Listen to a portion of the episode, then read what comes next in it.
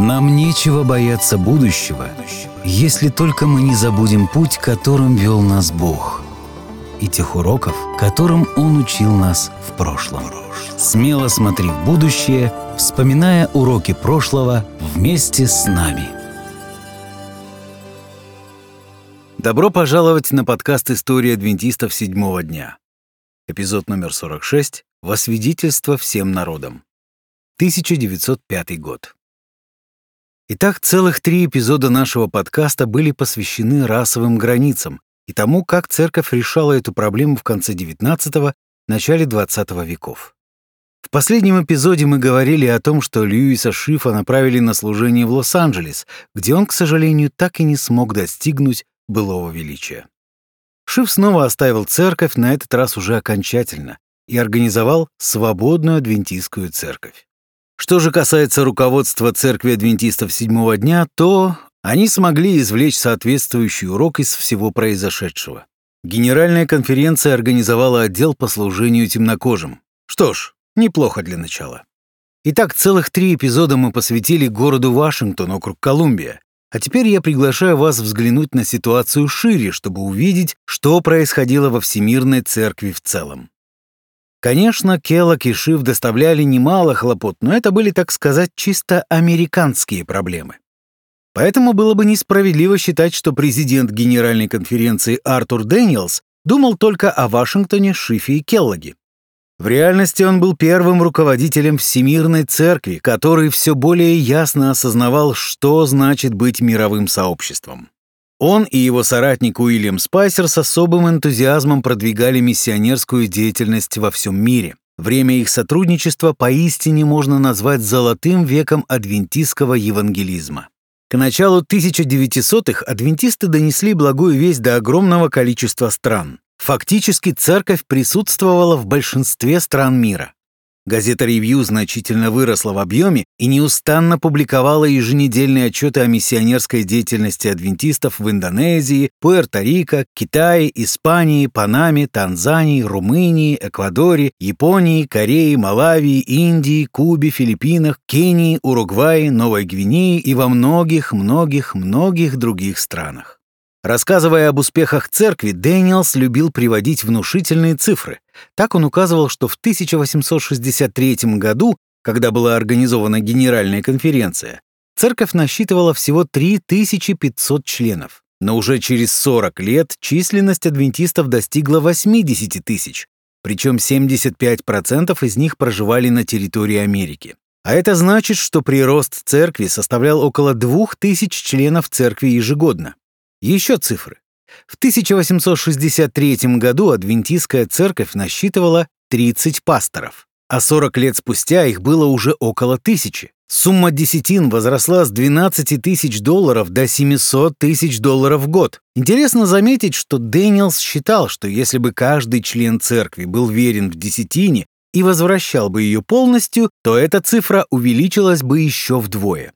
К слову, все церковные администраторы придерживаются такого же мнения. Выросло и количество адвентистских газет.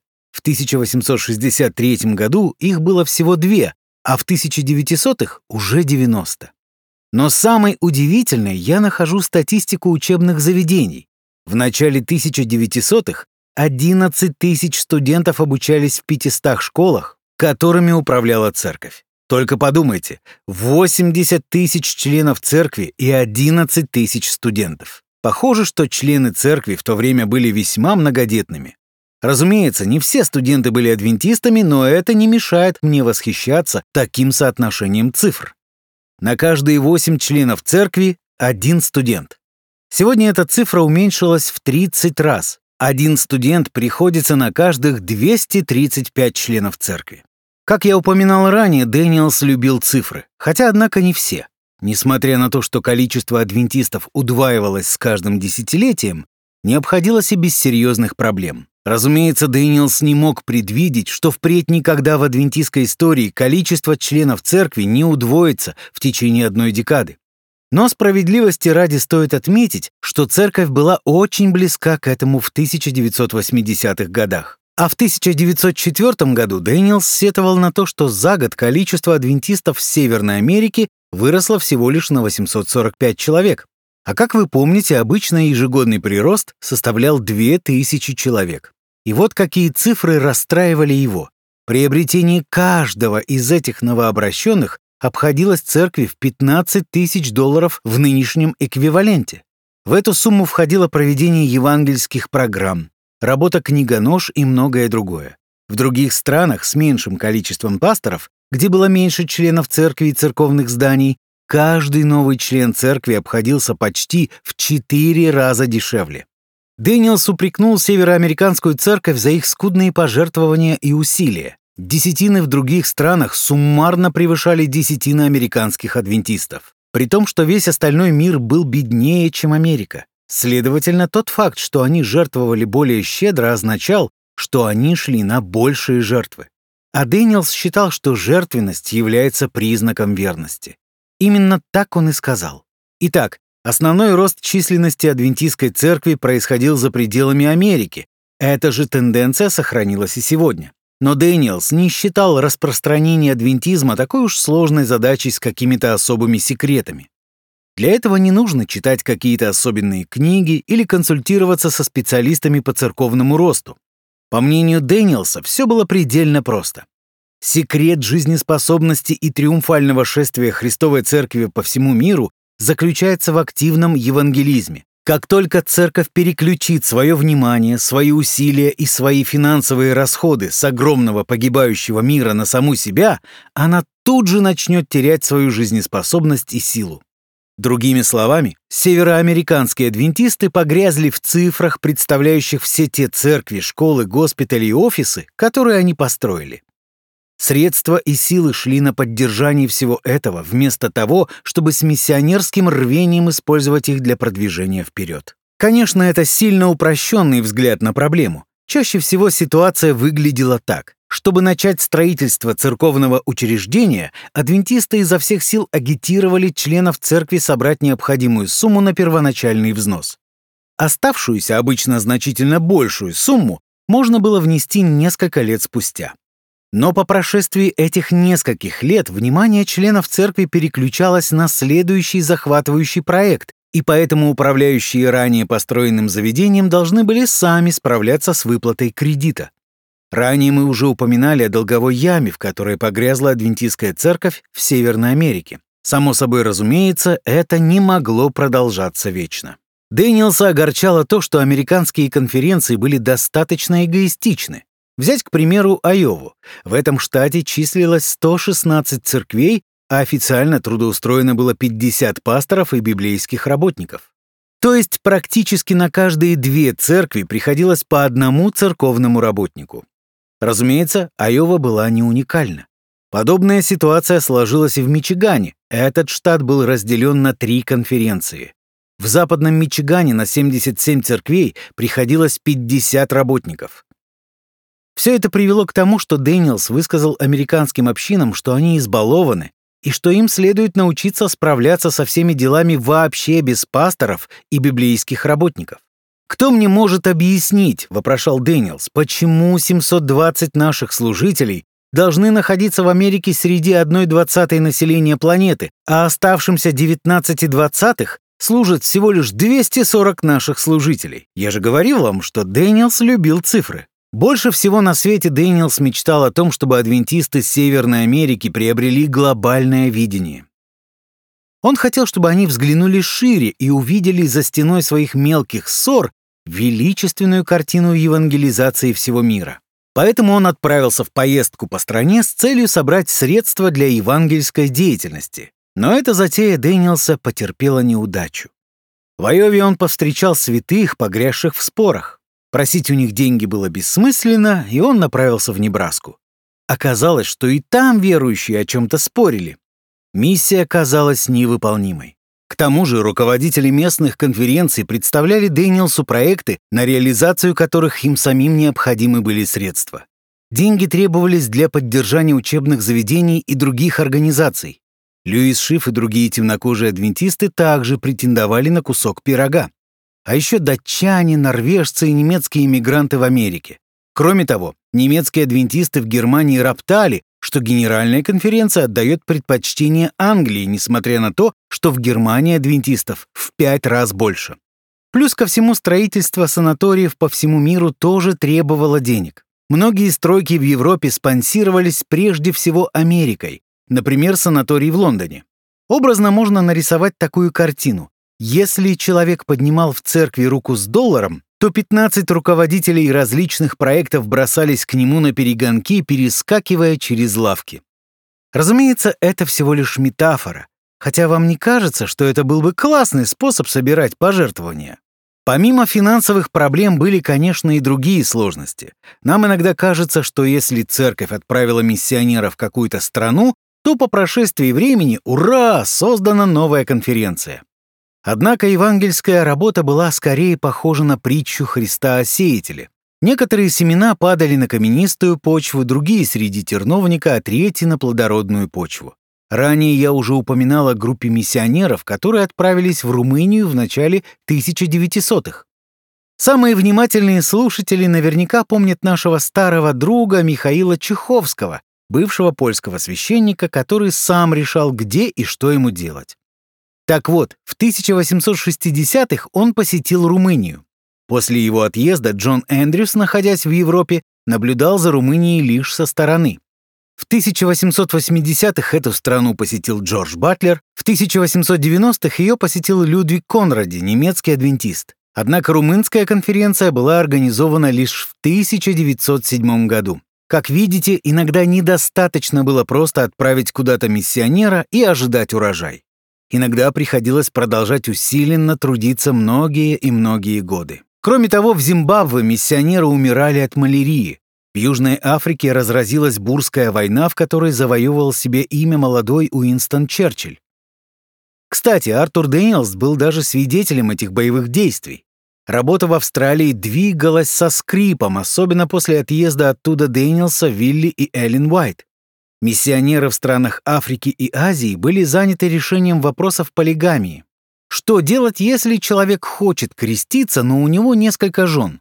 Многие нидерландские адвентисты покинули церковь после того, как открыли для себя новую трактовку старых адвентистских доктрин. Сложно было работать в Китае, особенно после Ихэтуанского восстания. В Японию адвентисты приехали как раз во время ее войны с Россией. Все это значительно затрудняло работу церкви. Что тут сказать? Нелегкое это дело быть всемирной церковью. Да, у Дэниелса были сотни проблем. Когда мы рассказывали его историю с Льюисом Шифом, то нам легко усмехнуться и подумать, однако же Дэниелс действительно наделал с ним немало ошибок.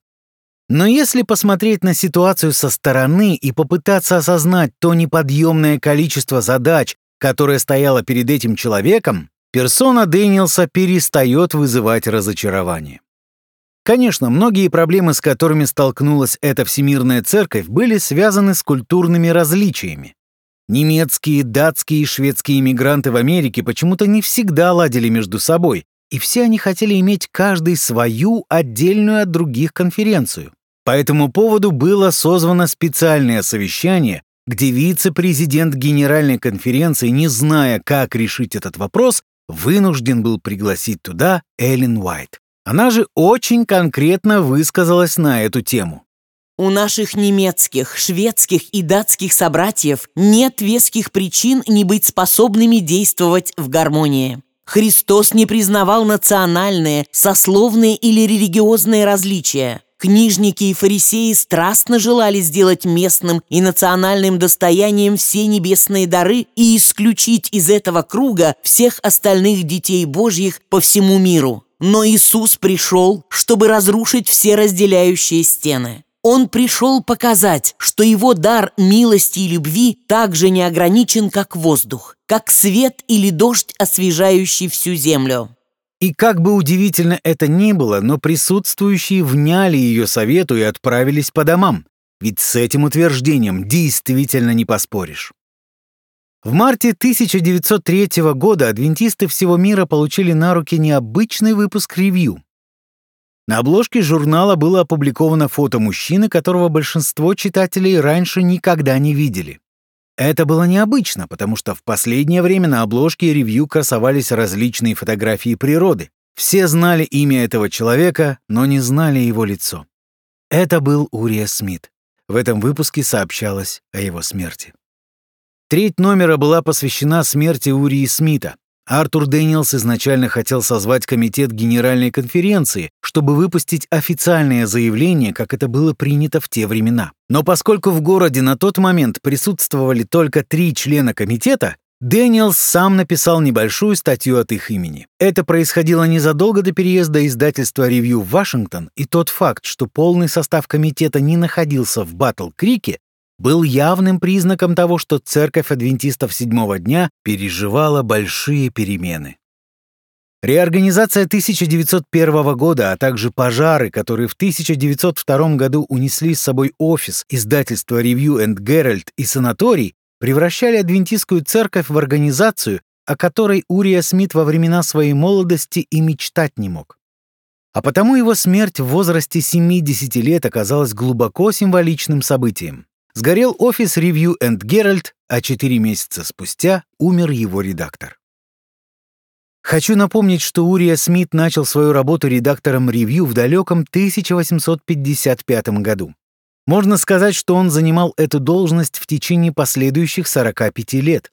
Да, было время, когда в течение нескольких лет у руля стоял Джонс, но затем руководство вновь вернуло Смита на эту должность.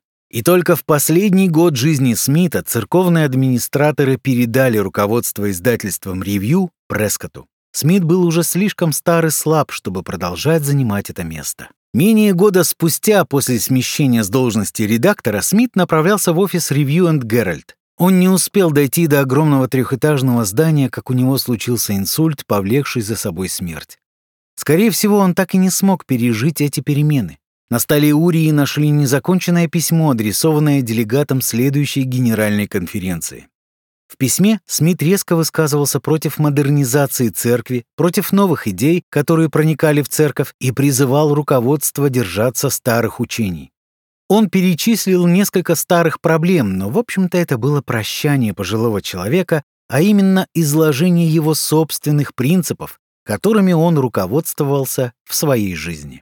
Письме Урия сетовал на то, что многие отворачиваются от старых и вполне устоявшихся взглядов, говоря о них как об устаревших, отставших от времени и так далее. Было время, когда все, кого считали сильными в вере, могли точно сказать, во что верят адвентисты седьмого дня. Все придерживались одной истины и имели одинаковые взгляды, но сегодня, к сожалению, все изменилось. Какие мысли может высказать адвентист седьмого дня сегодня, если его будут расспрашивать о его вере, это вопрос большой неопределенности. Это не должно быть так. Мы слишком близки к окончанию времени, чтобы дать место подобным сомнениям и неопределенности. Смит до конца остался верным своим консервативным взглядам. Вопреки попыткам Келлога преобразовать санаторий и сделать его неконфессиональным учреждением, Смит был твердо уверен, что подобные учреждения должны оставаться однозначно адвентистскими. В конце концов, упоминание в названии адвентистов седьмого дня что-то дозначит. Это не просто очередная непонятно откуда взявшаяся деноминация. Смит переживал, что вскоре после его смерти все, что он строил в течение 50 лет, будет разрушено. Он переживал о том, готово ли новое поколение сражаться за истину. На самом деле, он много о чем переживал, отчасти потому, что нелегко было отпускать бразды правления. Смерть Урии Смита действительно ознаменовала конец эпохи раннего адвентизма. Следующее поколение в лице Джонса и Вагонера, Прескота, Дэниелса, Льюиса Шифа и других начало проявлять себя начиная с 1880-х. Однако старая гвардия всегда была рядом на случай, если они вдруг понадобятся. Урия Смит, Джордж Батлер, Лавбора и Стивен Хаскел всегда держались неподалеку от руководства. Незадолго до смерти Урии Смита Эллен Уайт написала вдохновляющее письмо, с которым она обратилась к церкви.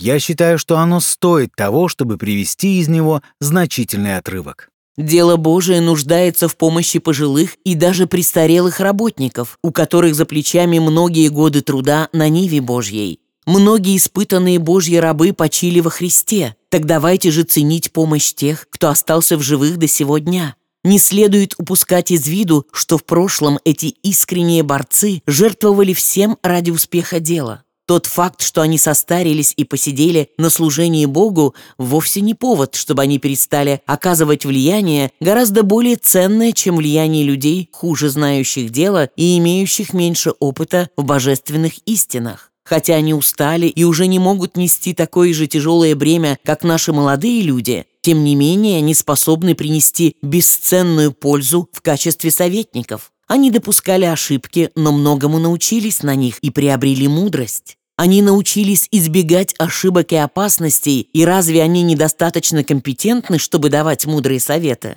Они переносили трудности и испытания, и хотя частично утратили былую энергию, менее опытные работники не должны отстранять их от работы, поскольку сами очень мало знают о труде и самопожертвовании этих пионеров. Господь не удаляет их от дел таким образом. Он дарует им особую благодать и знания. Разумеется, Эллен Уайт никогда бы не написала подобное письмо, если бы старшее поколение адвентистов-пионеров не чувствовало себя ущемленным, а молодежь не старалась бы упрекнуть своих предшественников в их ошибках. Легко назвать Юрию Смита старым неповоротливым динозавром, который так никогда и не попал в ковчег праведности по вере. Легко дать характеристику, основываясь на его позиции в 1888 году. Однако Эллен Уайт и все, кто произносили прощальные речи на похоронах Урии, обличали подобный взгляд. Да, время от времени Урия Смит действительно упрямо разжигал пламя этого старого противостояния. Но, находясь в эпицентре болезненной смены поколений, Эллен Уайт призывала церковь пройти через это испытание с благодатью. Молодое поколение не должно обижаться на своих духовных родителей за их ошибки. А старшее поколение не должно насмехаться над молодым поколением и сомневаться в их достоинствах. Урия Смит был в числе той горстки мужчин и женщин, кто сформировали адвентистскую церковь. Его смерть напоминает нам, как бурный рост церкви привел ее к таким изменениям, что несколько оставшихся в живых пионеров уже не могли что-либо изменить. Незадолго до смерти Ури адвентист по имени Джордж Макриди Прайс опубликовал книгу, посвященную новой теории креационизма в противовес теории эволюции. Эта тема становилась все более популярной. Адвентисты всего мира задавали вопросы относительно военной службы, потому что во многих странах существовала всеобщая воинская повинность. Совершенно неожиданно в Корее, в Китае и в Мексике начали появляться адвентистские школы. События быстро следовали одно за другим. В Америке и Европе царил безграничный оптимизм. Последняя большая война на европейском континенте была еще во времена Наполеона. Прогрессивное движение в США было в полном разгаре.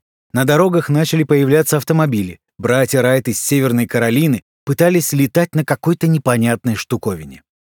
В свое время Урия Смит был частью маленькой группы верующих, но теперь это была уже не маленькая церковь. Адвентистское движение распространилось по всему миру.